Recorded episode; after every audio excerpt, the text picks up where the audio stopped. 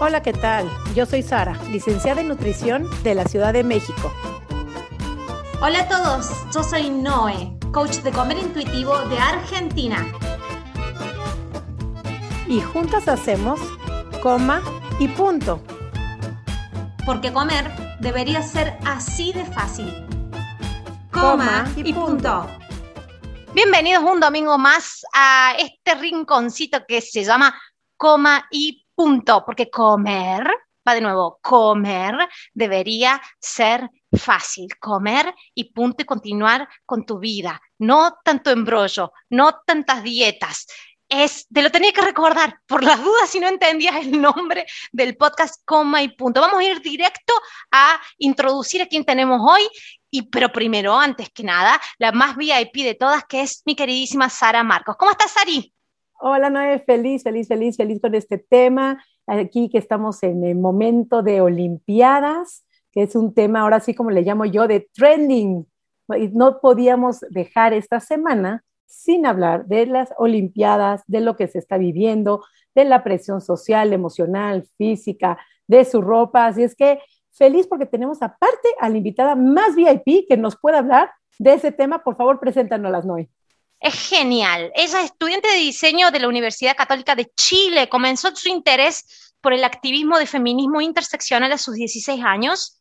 Quiso buscar respuestas de cambio de rol de la mujer de manera individual como global.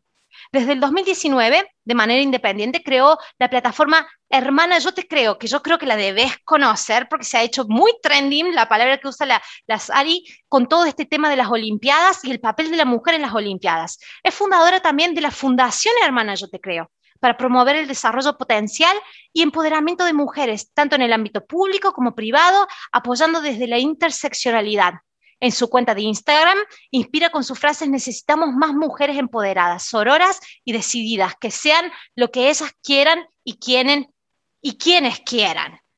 Bienvenidas con nosotros en este episodio de Como Punto, María Jesús. ¿Cómo estás? ¿Cómo estás, Mari? Bien, muchas, muchas gracias por la invitación, qué emoción. Yo las sigo hace tanto tiempo. Yo las amo. Ay, qué padre tenerte aquí. Es que aparte de eso, en resumen, así como el Power Woman, empoderamiento femenino, y eso es así como lo mío totalmente. Y aparte tu nombre de tu red social está espectacular, hermana, yo te creo.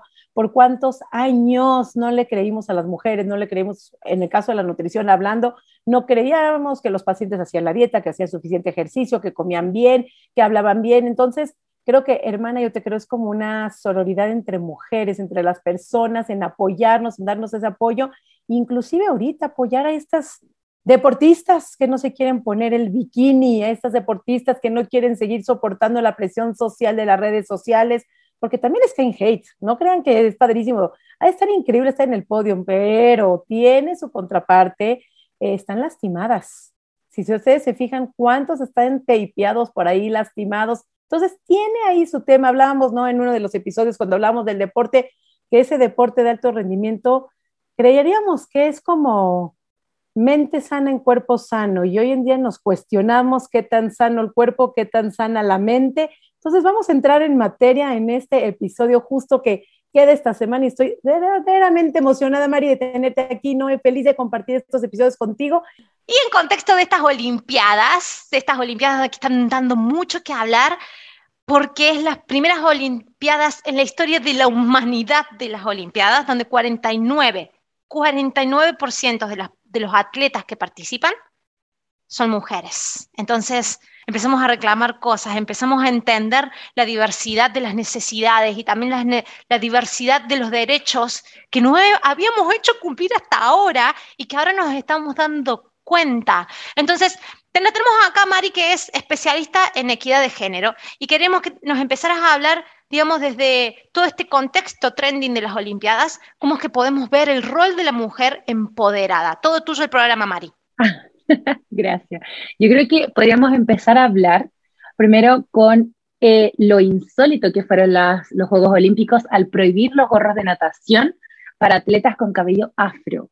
O sea, ¿en qué sentido? La justificación que daban los Juegos Olímpicos era que no era estético en el momento. Yo no sé si se pudo resolver eso, pero eso yo creo que es la opresión más racista que puede existir de decirle a una mujer negra que hace natación, decirle, tú no puedes usar gorros de natación. O sea, el, sea como sea la justificación del cuidado capilar, todo, que te prohíban el uso para tú poder nadar, tú sabes que si tú usas el gorro te da mayor velocidad, flexibilidad, eh, más habilidad, todo lo que tú quieras. Entonces ya tenemos un contra de lo que ocurrió este año donde el, prohibieron el uso del, gorro de natación. Lo segundo que pasó fue que las chicas de Noruega eh, no quisieron usar los famosos bikinis, que son, bueno, estas chicas son de balón mano, y la vestimenta para el uso de balón mano, para volei, eh, de playa y todo lo que sea como deportes en playa, generalmente las mujeres tienen que usar bikini. Pero estas chicas noruegas dijeron, no, queremos usar, queremos usar short. Eso es lo que nosotros queremos. ¿Y qué pasó?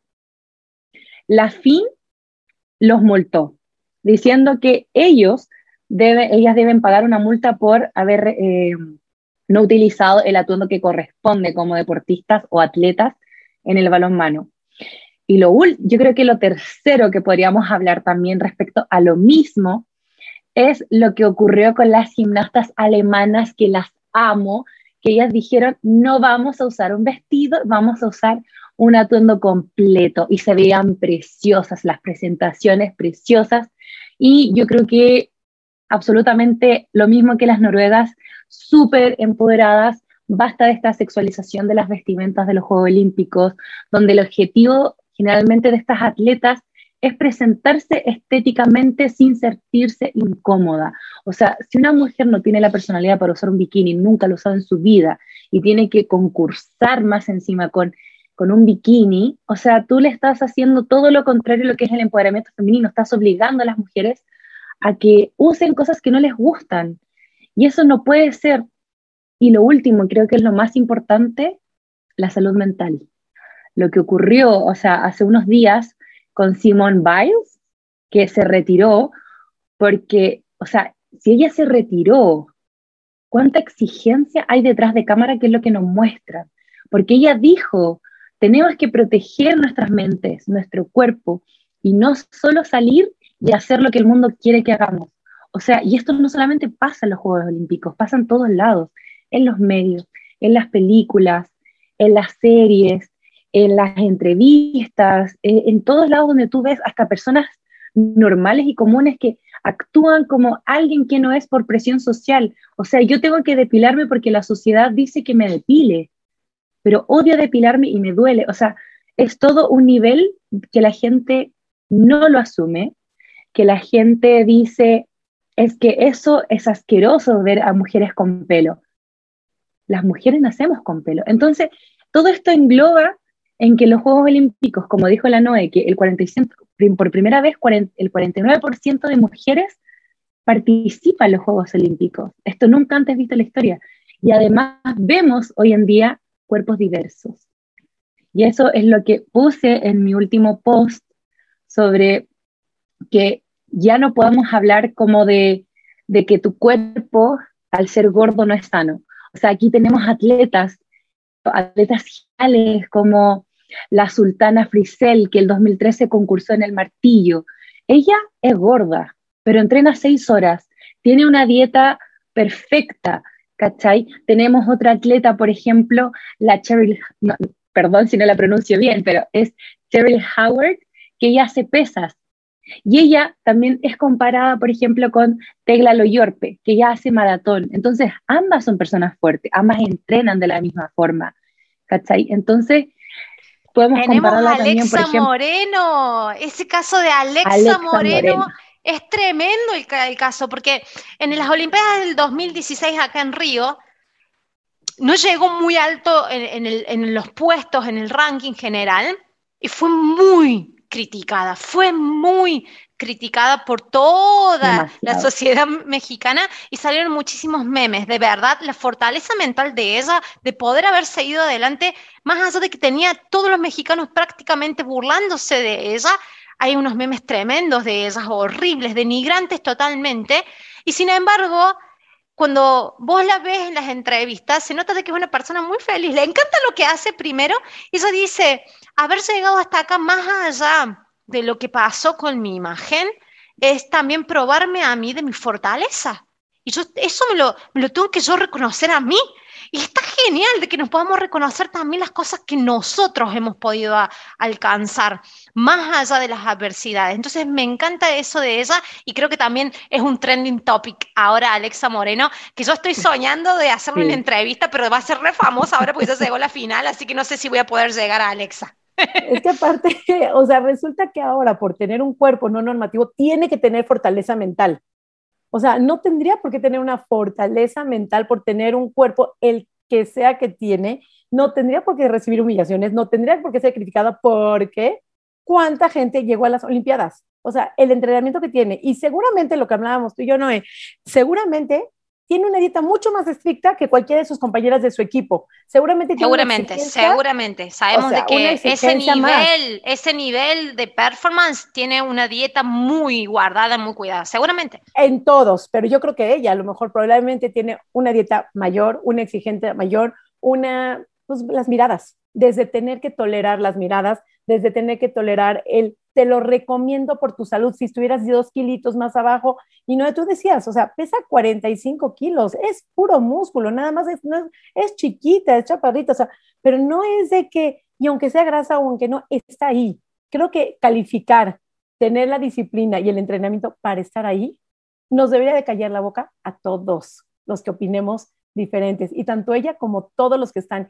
Y creo que lo que comentabas también, Mari, de Simón Biles, gimnasta que se retira a mitad de Olimpiadas, porque haber llegado ahí, haber pagado, haber entrenado y decir, me retiro, es una muestra, yo creo que no es tanto el, ya no aguanté más y me voy hoy, es una enseñanza a todo el mundo de decir, no tengo por qué aguantar lo que no quiero aguantar, en todo. No, es una enseñanza para todo el mundo.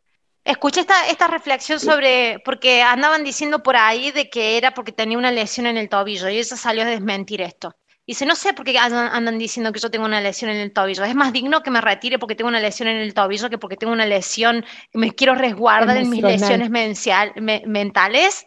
Dijo eso en una conferencia de prensa en la que dio cuando se retiró, porque lo estaban queriendo enmascarar como que estaba lesionado su tobillo. Ella dice, yo no tengo mi tobillo lesionado. Yo me estoy retirando porque realmente estoy resguardando mi salud mental, que eso es menos digno que haber tenido un, tobillo lesionado. Y genial ese punto que toco, porque realmente eso está pudiendo darse su lugar, su lugar, entre toda la exigencia, porque el estar catalogada como la atleta perfecta de todos los tiempos es mucho peso encima, es mucho peso mental, emocional, exigencia que seguramente ella tiene con ella misma, por eso llegó a donde llegó pero el poder haber hecho un paso al lado para primordiar esa su salud mental, eso no se retira de la gimnasia artística, es de este evento nomás y seguramente vamos a estar viéndola o no en el ámbito, pero es totalmente respetable que ella se puede guardar porque ya creo que es totalmente admirable lo que ella es como persona, no solamente como atleta, como persona. Sí. Fíjate, Noé y Sari, a las dos, que cuando uno habla de salud mental, al tiro viene el prejuicio de la gente que dice, está loca. ¿Por qué estereotipar este tipo de concepto de que la salud mental no es importante? Hoy en día, al menos en Chile, se ha visto que la salud mental de los estudiantes, porque yo lo vivo en mi universidad, es fundamental. O sea, ya no te cuestionan, por ejemplo, que no puedas asistir a la clase. Yo tuve problemas de salud mental en mayo porque estaba estresada con la universidad, un colapso mental, y lo dije, que necesitaba tener un momento para mí, pero cuando tú eres una figura pública y dices, ¿sabes qué? Necesito cuidar mi salud mental, ¿qué piensa la gente? ¿Por qué, no puede, por qué taparlo con el, tapando el sol del dedo? ¿Cómo, es? No me acuerdo cómo refrán, pero eh, inventar excusas de decir que, el, que solamente por una lesión, siendo que en verdad la salud mental es fundamental, y pensar que ella también es modelo a seguir de muchas atletas niñas y adolescentes.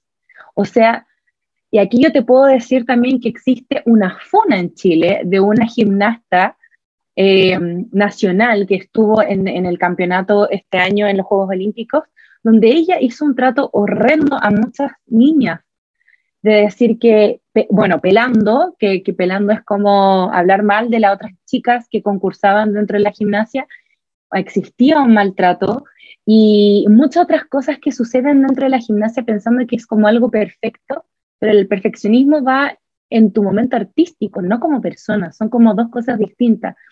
Y ahí vamos también que la implementación artística uno siempre va a tener un fallo. O sea, hasta qué punto la atleta en los Juegos Olímpicos hablando llega a ser perfecta. ¿Por qué mostrar que somos perfectas siendo que no lo somos? No hay ningún salto perfecto, no hay ningún giro, no hay ningún nado, nada es perfecto. Algunos tienen mejores habilidades que otras personas.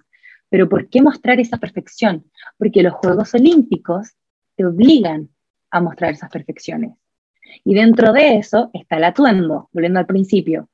De mostrarse que la mujer tiene que ir en bikini y mostrar piernas, mostrar estómago, mostrar brazo, mostrar tobillo, siendo que hace, no sé, unos 40 años atrás la mujer no podía ni siquiera mostrar las rodillas. Entonces estamos como dentro de la posición hoy en día, de decir, ahora empecemos a desnudar las mujeres porque aquí tenemos que ver que los Juegos Olímpicos es muy sexista en todo ámbito. O sea, tú puedes ver cualquier cosa y siempre es sexista y machista, dentro, eh, entrando, entrando a, este, a este concepto, donde siempre los hombres son quienes lideran la FINA, que la FINA es la Federación Internacional de Natación, por ejemplo, tenemos el de balonmano, no sé, no, no sé cómo se, se englosa, pero cada, cada parte de, de, cada deporte tiene su machismo donde el hombre es libre de ejercer el deporte sin juzgarlo, porque tampoco nadie lo juzga, mientras que la mujer se pone un short en vez de un, un bikini y es juzgada porque usa un short y más encima es multada. Y, y, esto es cliché. Y hace 60 años nos multaban por mostrar la rodilla. Entonces, ¿qué está pasando? ¿Por qué seguimos obligando a las mujeres a ser un ejemplo estereotipado y sexista y mostrar los cuerpos de las mujeres que son así. O sea, lo que decías hace un rato antes de la entrevista, ¿no? creo que deberías contarlo, sobre que los enfoques de las cámaras en balonmano, por ejemplo, siempre muestran las pompas. ¿Por qué mostrar las pompas? Porque eso es la parte, eh, no sé, no sé cómo llamarla, pero es como la parte sexualizada de la mujer, que es bonita, se le ven los pechos. Generalmente las atletas son planas. Pero aún así las obligan a usar escote o bien apretadas, mientras los hombres sueltos. Si, si comparamos el balón mano, los hombres siempre andan con camisas sueltas, short suelto, nada apretado. Y las mujeres, ahora las chicas de Noruega usaron un short, pero el short también les quedaba apretado, era ajustado, no era suelto. Entonces, ¿por qué la diferencia? ¿Cachai? Como que ¿Para dónde está yendo la micro? ¿Por qué seguimos así? ¿Por qué? Y me encanta que muchas mujeres se empoderaron diciendo, esto está mal. Loco, basta de obligarnos a vestirnos como esto, ¿cachai? Como, tenemos que cambiar esto. Lo que estábamos hablando antes de, empezar eh, la grabación es que decimos que no solamente son 49% de los atletas de las Olimpiadas mujeres, sino que el público que está mirando las Olimpiadas tiene otros ojos. Estamos dándonos cuenta de un montón de cosas que por los años se han perpetuado, pero ahora lo estamos viendo con otros ojos, tenemos otra información, hemos accedido a otro nivel de entendimiento de, nuestros, de nuestra expresión como mujer, de nuestros derechos y de la equidad de género. Entonces, todo lo que vemos lo vemos con otros ojos. Fíjate, los ángulos de las tomas de las cámaras. Fíjate esto, en Brasil ha ocurrido algo muy particular porque lo que le estaba comentando a Sari y a Mari antes de empezar la grabación es de que no nos damos cuenta, pero en Brasil está mucho más avanzado todo lo que es el establecimiento de salud en todas las tallas, de, todo lo que es empezar a cortar los estereotipos de delgadez, salud, y ya ha llegado a niveles de Ministerio de Salud. Hay leyes de implementación hoy de eso. Entonces, estamos mucho más atrasados en países de habla, española y acá en Brasil ya se ha implementado. Entonces, la población en general tiene otro tipo de vista, ve las cosas desde otro lado. ¿Qué es lo que pasa? Hay dos, deportistas brasileras. Una es de eh, el equipo de beach volley, de la, dupla de beach volley femenino, y otra es defensora de la selección de fútbol femenino de Brasil. Ambas con, con cuerpos totalmente diferentes a lo que uno esperaría que fuera una atleta. son cuerpos atléticamente diferentes, encima ni siquiera son cuerpos gordos, eso es lo que me, más, todavía te saca de quicio, porque vos le ves el caso de Alexa Moreno y por donde la vea no es gorda, y sin embargo todo el mundo la ve gorda. Entonces, las mujeres empezamos a entender esto, empezamos a entender diversidades, empezamos, ¿qué es lo que pasa? En Europa todavía todo lo que es salud en todas las tallas es, muy lento el ingreso de toda esta filosofía en Europa, es mucho más lento. Entonces, ¿qué es lo que pasa? Medios europeos, medios europeos criticaron los cuerpos de estas atletas eh, brasileras. Se armó el revuelo aquí en Brasil. Todos salieron a defender y exponer a los periodistas que habían hablado mal de los cuerpos de estas brasileras y hoy uno de esos periodistas, que es holandés, está en cuestionamiento si siguen las Olimpiadas transmitiendo las Olimpiadas o no. Entonces pudimos llegar a esto de nosotras como mujeres tenemos otros conceptos y podemos ver de otra manera ahora y en contemplar nuestro lugar y nuestros derechos y lo que queremos y cómo debemos ser respetadas desde otro lado. Entonces, la población en general puede exigir en su volumen otra cosa, a tal manera de que si no respetas por lo que estás diciendo, mi cuerpo, por cómo se ve, mi individualidad y la diversidad de cuerpos, podés hasta vos comprometer tu trabajo. Me encantó que haya pasado eso, porque se vio toda la población brasileña saltando en defender a su atleta. Más o menos se mimetizó lo mismo con Alexa Moreno en México, donde muchas personas saltaron a decir, ¿vieron? Fue tan criticada y hoy ni siquiera se merece de, de decirte que está representando México. Todos los logros que sean de ella, ni siquiera de los mexicanos, porque no se merece después del trato que le dieron. No, es que aparte, no, si vieras aquí en México, a diferencia de países primermundistas, o sea, el llegar a una Olimpiada, por lo menos aquí en México, no sé en América Latina, en Chile, no sé cómo esté Brasil, pero en la mayoría de los casos de los eh, competidores, no, el gobierno no les paga a lo mejor su entrenador. Ellos tienen que conseguir o su bicicleta, su raqueta, su nutriólogo, sus doctores, sus fisioterapias, o sea, el gobierno no es como en Estados Unidos, que desde la escuela vienen habiendo headhunters, los becan en su escuela, se dedican al deporte, están todo el día trabajando en deporte y encima les pagan y pueden comer, vivir bien pagados por el gobierno. Aquí además tienen que trabajar para poderse alimentar. Porque Creo que es en toda Latinoamérica, Sari. O sea, Creo que se pueden dedicar su vida. Claro, y entonces es un esfuerzo increíble llegar a donde están para estar pensando en el peso. Y hablando de lo que decías tú de la salud mental, además de estar cachando las críticas de los haters, este, las críticas de los este, reporteros, de los noticieros, de todo lo que le viene, sostener lo que hablabas antes, este, Mari, el ángulo de la cámara, sostener también, saber que el camarógrafo está enfocando el saque, en el caso del voleibol de playa, voleibol de sala o lo que sea, tu saque de las mujeres, el ángulo para que se vea el saque, que se ve bastante bien, es en las pompas. Y entonces van enfocando los pechos, las pompas de las mujeres. En el caso de los hombres, ese no es el ángulo. Y justo decía un reportero que lo escuchaba yo en el radio decía, es que yo he trabajado en televisión y decía, la verdad, sí, la verdad, sí abusamos nuestra mirada, nuestra cámara en la parte de las mujeres. Y mismas mujeres en natación, no sé si lo han visto, son completamente planas. A veces te das cuenta si es una competencia masculina o femenina por el traje de baño completo que tienen o el shortcito del hombre. O cuesta trabajo entre la gorra, el gogle y el traje de baño, no sabes qué es. ¿no? Entonces hay que ver también por ahí cómo va. Es que toda, toda la razón. Y yo te puedo contar de que, bueno, yo te puedo contar históricamente de dónde proviene. Eh, si nosotros nos damos cuenta, retomamos mucho antes, la mujer siempre, siempre ha sido el rol secundario donde su proveniencia era ser ama de casa, tener hijos, educar a los niños, cuidar tu casa y cagüenear dentro de mujeres entre más mujeres. O sea, nosotros nos juntamos las tres y hablamos de Juanita Pérez, de su vida, de sus decisiones y la juzgamos sin conocer por qué lo hizo. Entonces, así hemos criado y hemos avanzado en esta generación bastante moderna, porque, o sea, han pasado 100 siglos, pero seguimos así. O sea, yo sigo viviendo y escuchando a compañeras juzgando a otras compañeras. El Kawin se llama. O sea, en Chile, no sé cómo se llama en México o en, Brasil, o en Argentina, Brasil y el resto de los países.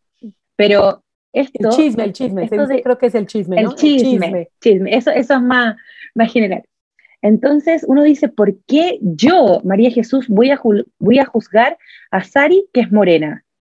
¿Por qué no es rubia? ¿Por qué ella es blanca? ¿Por qué no se maquilla? ¿Por qué yo me maquillo? Entonces, ¿por qué estar criticando? Y eso hoy en día se le llama sororidad, que es lo opuesto al kawin, de yo te apoyo a ti en base a lo que tú estás viviendo, sobre todo en lo que es la violencia de género. Aquí ya me estoy pasando a otro lado, pero esto de este, esta historia de que la mujer pasa de a poco a empoderarse, primero por el voto, después participando en la milicia, después participando en el divorcio. O sea, Chile fue el último país en 2004 en tener una ley del divorcio. O sea, esto no ha pasado más de 15 años, ¿cachai? O sea, es muy nuevo.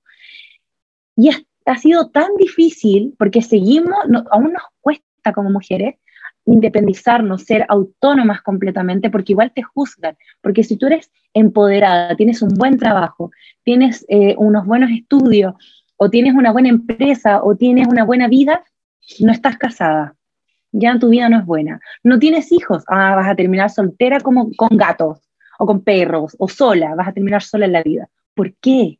Porque siempre nos han definido a las mujeres como procreadoras, porque no nos dejan tomar nuestras propias decisiones. Y aquí también entra el aborto por medio.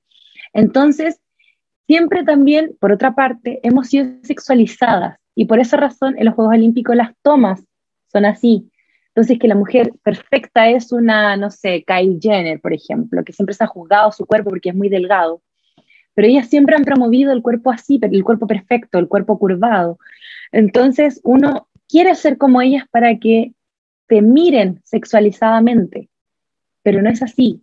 Y lo que dije en un principio sobre la gordofobia que existe en los Juegos Olímpicos, que hay mujeres que son gordas, pero aún así tienen una excelente dieta y una excelente eh, ejercitación por, por su deporte, aún así las juzgas porque son gordas, porque no son perfectas. Y las que son delgadas tienen músculos, tienen calugas. También las juzgan porque eso es de hombre, eso es masculinización. Entonces, ¿qué chucha quieren, cachai, para, las, para las atletas? ¿Por qué no juzgan tanto a nosotras? ¿Por qué no a los hombres? Hay hombres que son un palo y no les dicen nada. Hay hombres que son, no sé, eh, más afeminados y no les dicen nada, pero son atletas y son hombres. O sea, todo lo heteronormado, bien plasmado y como corresponde mientras las mujeres nos siguen cagüeneando y nos siguen juzgando.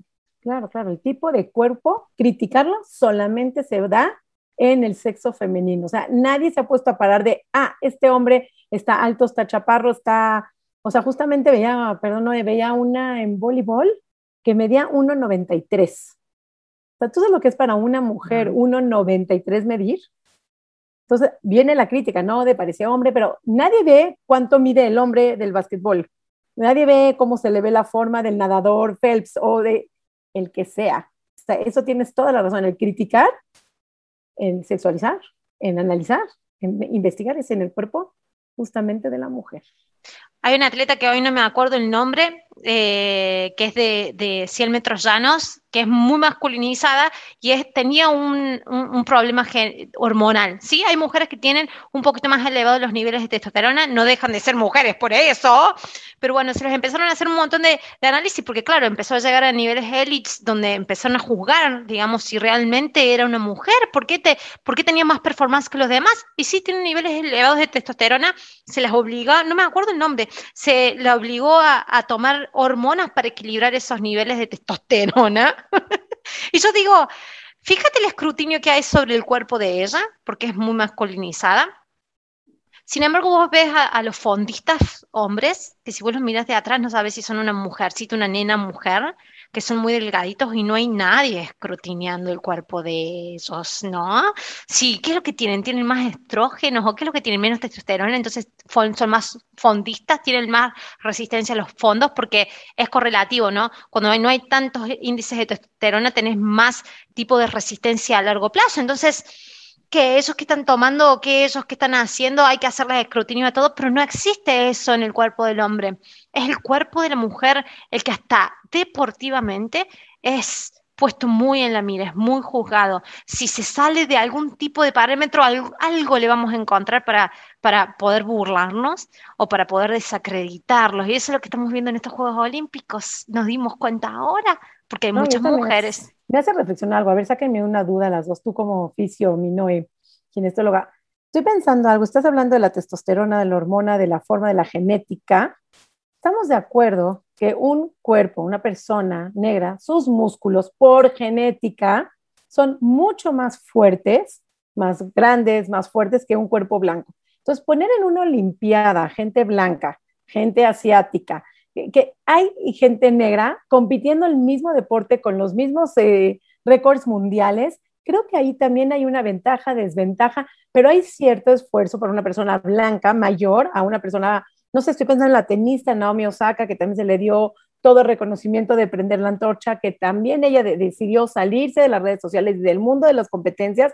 No fue en el caso de las Olimpiadas, pero ella ya tenía una rachita que venía fuera de redes sociales y de la prensa completamente por la misma salud mental. Tiene veintitantos años, 23, 24 años, y la presión de las marcas, de las redes sociales, de la publicidad, de la televisión, pues obviamente la descripción, entonces esa salud mental es completamente importante pero ¿qué tanto no es lo mismo en una gimnasia en una persona asiática que en una persona blanca, que en una persona negra, donde se compite lo mismo? Mira, en algún momento se creía eso que sí, la raza, es más, la forma de las palancas musculares y del, esqueleto de, las razas negras, por ejemplo, son totalmente diferentes, son, tienen milímetros mayores de palanca, lo que permite como movimientos mucho más potentes, ¿sí? Es como una palanca mecánica física Bien, eso es lo que ocurre biomecánicamente en ciertas razas. Pero las Olimpiadas nos comprueban diferente. El entrenamiento puede llegar a hacer que cuerpos que parecen de que no llegaran a ciertos tipos de performance llegan. Y si nos comprobó eso en las Olimpiadas, ¿por qué entonces, si vamos con ese criterio a los cuerpos gordos? Los cuerpos gordos entonces con el, entrenamiento y la performance, aún siendo gordos, a lo que pasó, digamos, con la interracialidad, que creíamos que ciertas razas eran para ciertos deportes, pero eventualmente los asiáticos empezaron a jugar, al, empezaron a jugar el básquet, eh, los más chaparritos y, los centroamericanos empezaron a ganar en, metros llanos en, o en, fondos en natación, siendo de que el natación necesita ser más ario, teóricamente. alto y tener las manos más grandes y tener, digamos, la brazada. se creía que había sí una disposición, pero las Olimpiadas y últimamente nos han, nos han demostrado que no, que no, de que, digamos, cierto, hemos avanzado tanto en las ciencias de entrenamiento que eso se ha perdido. Hoy es como que hay, hay, hay de todo en todo, se ve de todo en todo. Fíjate la Filipina que le ganó a la China. Filipina nunca había ganado una medalla de oro en nada, Filipina. Sin, sin embargo, el levantamiento, en el, en el arranque y el envión de pesas, sí, levantamiento de pesas, terminó ganando eso. Y voy a decir, ¿la Filipinas cuándo? Lo que pasa es de que no es la raza de esa, sin embargo, que es el tipo de entrenamiento, llegó a este tipo de adaptabilidad. Entonces, si usamos ese mismo criterio, ahora se me está ocurriendo, y vamos a los cuerpos diferentes, diversos, a las diversidades de, de formas estéticas de los cuerpos, tampoco debería ser un impedimento. Entonces tenemos a una Alexa Moreno que es mucho más morruda, pero sin embargo vuela mucho más que las otras. Entonces, sí, no, no tiene como sentido, ¿no? ¿Qué, ¿Qué, es lo que hay ahí? ¿El nivel de altura que ella gana en los saltos no es proporcional a, su masa muscular o sí? Entonces, se entiende que hay un desempeño más grande en todo lo que es el entrenamiento y en la especificidad del entrenamiento que hace de que los cuerpos lleguen a otro tipo de marcas que no son que son independientes aún de la raza, de lo que nos hemos creído de que hay cuerpos que son más probables que los otros, y estamos probando cosas diferentes, estamos viendo cosas diferentes. El estigma no te permite aventarte al, entrenamiento, que el estilo yo soy gordo, entonces no puedo entrar al patinaje artístico, los mismos entrenadores, si es gimnasia rítmica, ni siquiera te aceptan porque no eres una silvia no lo, no lo hemos visto en Olimpiadas, pero ya hay mundiales de maratón donde hay cuerpos gordos. Y vos decías antes, un maratonista con un cuerpo gordo, como se vos creías que todos los maratonistas eran eh, los flacos lánguidos, esos que iban corriendo, que, que parece que se van a desaparecer al final de la maratón. Sin embargo, hoy en mundiales, en niveles nacionales, ya se han visto cuerpos gordos del maratón. Entonces se está desestructurando muchísimo. Esperemos, las Olimpiadas que vienen en París van a ser más diversas aún. si esto ha ocurrido ahora, lo que viene va a ser mucho más diverso aún. Exacto. Y yo creo que la parte más importante es que hablan. Hoy las mujeres hablan y dicen, yo soy así y me importa un bledo tu opinión. O sea, yo soy sana y, yo estoy súper clara quién soy y me encanta porque son todas empoderadas. La chica de Filipina quería decir que su nombre es Hidelin Díaz, por si acaso. Es sequísima. Yo, total admiración. Nunca me ha gustado ese deporte porque, o sea, yo digo, como 116, yo 116, 120, y después dije, no puede ser tanto que aguanta. Y lo otro que iba a decir respecto a esa estigmatización, que ah, en un principio Sari lo dijo antes de que cambiaran esto de la interseccionalidad de los cuerpos, de ahí nace la interseccionalidad para los que no saben, que la interseccionalidad se refiere, no importa tu cuerpo, tu raza, tu género, tu eh, vida socioeconómica, tu, de dónde provengas, todos son parte de lo mismo. Y ese es el feminismo interseccional, que todos pueden ser parte. Y, y el ejemplo que yo quería dar, que estamos tan arraigados a juzgar al resto, que yo también caigo en la misma pelota. ¿En qué sentido? No sé si les ha pasado, pero les voy a dar un ejemplo súper simple que me pasa siempre. Cuando voy a comprar ropa, mi objetivo es, no sé, voy a comprar un vestido.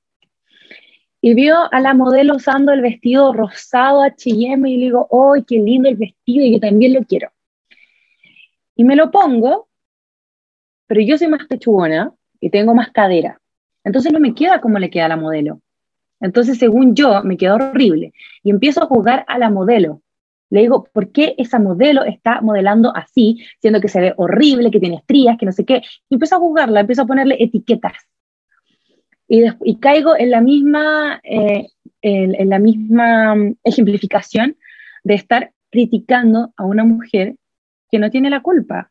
O sea, la modelo no tiene, no, tiene la culpa de eso. O sea, eso es un vestido que le hicieron de su talla y no es para mí, ¿cachai? Y yo tenía que usar una talla más. Entonces, eso pasa también en la publicidad. Eso pasa en los Juegos Olímpicos. Que te vuelvo al principio, la gordofobia. Loco, en Chile es terrible. Tenemos una excelente activista, no sé si la conocen, Antonia Larraín, que acaba de escribir un libro que se llama Cuerpo sin vergüenza, donde nos cuenta cómo es vivir siendo una chica gorda en Chile. O sea, te aborda desde toda su experiencia personal. Yo nunca, eh, en mi casa, gracias a la vida, porque no creo en Dios, pero gracias a mi familia, nunca juzgué mi cuerpo, nunca me sentí incómoda porque me dijeron, tú eres hermosa, tú, nadie, nadie tiene que criticarte, nadie tiene que hacerte sentir menos. Entonces nunca tuve problemas corporales o físicos, pero sí mentales, en ese sentido que me sentía tonta, que no tuve esto, que esto, que porque no era como la, la mejor del curso. Entonces, desde eso viene una competitividad entre nosotras las mujeres, que eso es lo que quería llegar, de, de dónde, quién es la más bonita, por qué buscamos quién es la más bonita, de dónde proviene eso de que somos la más bonita, ¿Por qué, ¿Por qué yo estoy juzgando a la modelo que no tiene la culpa? ¿Por qué yo tengo que ser más bonita que ella? Y así podemos seguir y seguir y seguir dando ejemplos desde la salud mental hasta la, hasta la violencia de género. También cuando hay violencia de género juzgamos a las mujeres que son violentadas. Ah, es que ella tenía la culpa. Ah, es que por culpa de ella le fue infiel. Ah, es que ella no lo excitaba como corresponde. ¿Por qué culpa de nosotras? ¿Por qué no juzgamos al hombre primero? Volvemos a lo mismo. Entonces, dentro de todo lo que ustedes dicen, por lo que yo tengo entendido, si tú quieres llegar a ganar el oro en las Olimpiadas, todas las que están participando hacen lo que pueden y lo que está a su alcance también, porque en Latinoamérica todos no hay apoyo en el deporte, en el ministerio, en el Estado, en nada. Yo creo que es por primera vez en Chile que tantas mujeres van a los Juegos Olímpicos, o sea, nunca en la historia visto, o sea, primera vez en la vida en Chile. Entonces, digamos que tampoco tienen un, entrenamiento tan profesional como en Europa o en Estados Unidos, pero llegaron, o sea, ya pusieron su semilla y ya son reconocidas. Entonces ahora empieza, ándate para afuera, porque aquí en Chile no, vaya, no, vas a no vas a ser la mejor. Chile no tiene esa capacidad, Chile le importa otras cosas. El deporte no es su prioridad. Entonces ya teníamos como el decir de que tú puedes ser deportista, pero vale, tienes que velarte por ti misma. Y eso es también un empoderamiento. Lamentablemente, Latinoamérica es así, qué pena, porque a mí me da vergüenza cuando dice representan a Chile, no están representando a Chile. No sé en qué momento le dimos el apoyo como para que nos representen. ¿Qué hizo Chile para? A lo mejor le pagó el viaje, probablemente. Sí, es que fueron pagados viaje. Entonces, tal como dijo Sari en un momento, o sea, ella o la Noé, ellas se van a representar a sí mismas porque todo lo hacen ellas. Y en Chile nadie las conoce. Te lo apuesto. Yo puse a las mujeres chilenas y las etiqueté para que las sigan. Y todas, muchos mensajes me decían, yo no tenía idea que habían chilenas que habían participado en las Olimpiadas. Entonces, ¿hasta qué punto de, cultura? Porque tampoco Chile, digamos, es un país cultural, o sea, apenas, o sea, ya la manifestación está regando todas las estatuas. Y más encima las estatuas, las mayorías son hombres en caballo. O sea, también son anticuadas. ¿Cachai? Entonces, como que es toda una, una mezcla de cosas, como que estoy, me estoy yendo a muchos lados, pero espero que entiendan el punto de que la mujer, ya al ser mujer, es difícil entrar en el deporte en Chile y en Latinoamérica. Y si no eres perfecta, cuerpo perfecto, o el cuerpo ideal de atleta, te va a costar el doble, sobre todo si eres gorda. Entonces es muy difícil entrar en la sociedad perfecta que todo el mundo quiere. O sea, te digo también, vuelvo así como a mi persona, yo por ser feminista ya me juzgan. ¿Cachai? Yo por ser, entonces yo siempre digo, ¿y tú qué eres? Y así como, ¿cómo quién soy? ¿Quieres que te nombre etiquetas? Yo digo, soy chilena, eh, soy blanca, tengo el pelo moreno, eh, vivo en Chile, estudio diseño, sigo con etiquetas. Soy heterosexual, soy privilegiada económicamente, soy binaria, soy cisgénero, ya, te di nueve etiquetas. ¿Quieres más? ¿Seguimos etiquetándonos? Entonces, ¿hasta qué punto todo tiene que ser tan como ella es flaca, ella es gorda, ya gorda es malo, chao. Eh, ella es blanca, bueno, eres negra, chao, racismo. Eh, es gay, oh, racismo, o sea, eh, homofobia. Es extranjera o inmigrante, xenofobia, chao. Entonces, todas las etiquetas tienen una connotación negativa. Soy mujer, callé, me va a costar todo el doble porque soy mujer y porque soy feminista. O sea, más encima soy activista del feminismo, entonces me va a costar el triple entrar en la sociedad del hombre, porque seguimos en un mundo antrocentrista.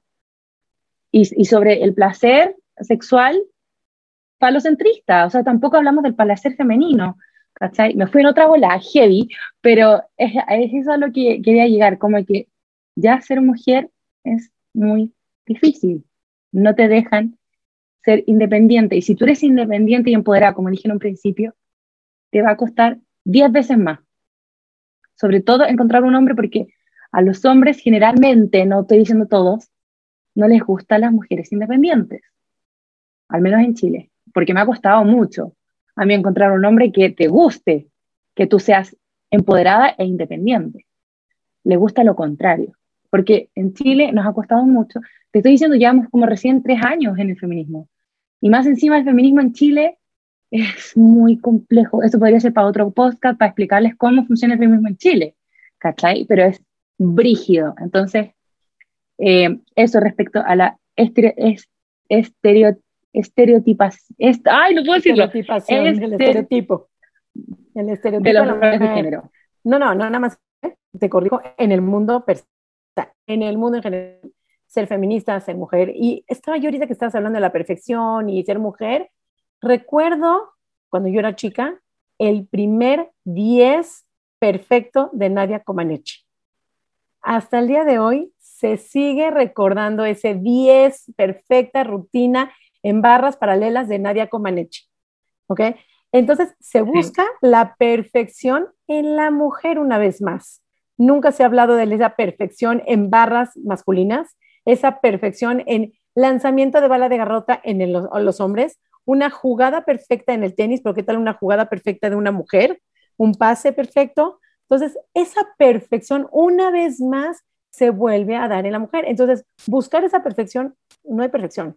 Nadie es perfecto. El mundo mismo no es perfecto. Entonces, estar en búsqueda constante como mujeres de esa perfección es agotador. Y creo que por eso las mujeres mismas estamos colapsando ante la presión y por eso está saliendo todo este movimiento feminista porque creo que tenemos voz, tenemos derecho a hablar. Noé. Me gustaría de que antes de que termine o que te vayas después de escuchar este podcast, que sea del país donde estás escuchando, de habla hispana seguramente, que busques en internet cuáles son las atletas mujeres que te representaron en la, que representaron a tu país, que representaron a tu país para que las conozcas, para que tengas, las tengas presentes, para que generemos esto de decir, existen estas atletas, son mexicanas, chilenas, argentinas, ecuatorianas, colombianas, y estuvieron en, la, Tokio 2020, 2021 realmente, pero bueno, el marketing es de 2020, que eso a mí me, pone incómoda. Estamos en el 2021, pero bueno, para que las conozcas, para que generemos esto de que es apoyo entre nosotras. Conoce quiénes son las atletas femeninas de tu país. Y datito de color antes de terminar el podcast, Pink fue la que pagó la multa del grupo. Pink salió en Twitter, dijo, yo voy a pagar la multa de ellas y todas las chicas que se atrevan y que, que quieran hacer valer sus derechos terminó pagando la multa de 1.500 euros a la selección de balonmano de Noruega, que vistió un uniforme diferente al reglamentario. Se pusieron en vez de la bikini, se pusieron shorts, apretados también, pero shorts, y por eso fueron multadas. Dato de color también, la selección, la Confederación Noruega las apoyó tuvieron el apoyo de su país y eso por lo menos lo rescato como digno. Sí, el del entrenador de esas también que hay, muchos hombres ahí, gracias a los hombres que realmente están viendo desde otro lado y sí están apoyando la causa. Y esto de decir, vamos a respetar lo que las mujeres quieren, así como nosotros respetamos lo que los hombres quieren, esos datitos de color para ir terminando. Mari, quiero que me cuentes un poquito más de tus proyectos e invites a las personas a seguirte a tus redes sociales, recordando tus redes sociales y también recordar a las personas que tenés tu fundación si quieren participar, si quieren ayudar, también para que a la vez que escuchen este podcast se vayan a ver tu, perfil y el trabajo que estás haciendo. Adelante. Eh, perfecto.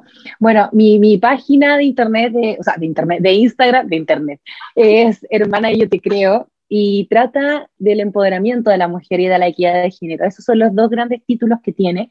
Y generalmente tomo las noticias donde son discriminatorias para la mujer y saco un comentario, una opinión respecto a que esto está mal, por estas razones lo justifico y empezamos un debate respecto a todos los usuarios que están dentro, siguiéndome en la cuenta.